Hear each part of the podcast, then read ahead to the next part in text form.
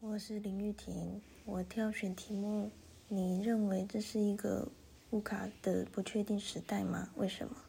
作为我的 podcast 此次主题，在讲述我的想法前，我要先说明乌卡的来源。那乌卡这个概念呢，早在二十世纪九十年代左右就已经出现过。那当时是用来形容美国跟苏联冷战结束后局势的不稳定、不确定性、复杂且模棱两可的多边世界。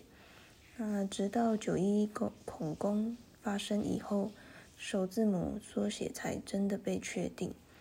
那字母分别为不稳定、不确定、复杂、模糊，而现在乌卡一词。被用来描述已成为新常态且混乱和快速变化的商业环境。相关资料在维基百科都可以查得到。那回到题目部分，我的答案是当然认同，且其实从古至今就一直充满着不稳定性、不确定性。中国战争打了很多年。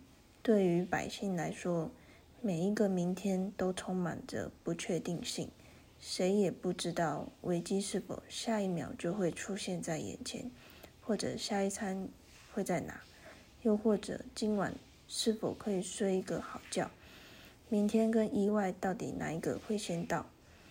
我这边所形容的意外是指，像近几年因为疫情的关系，产业结构受到影响。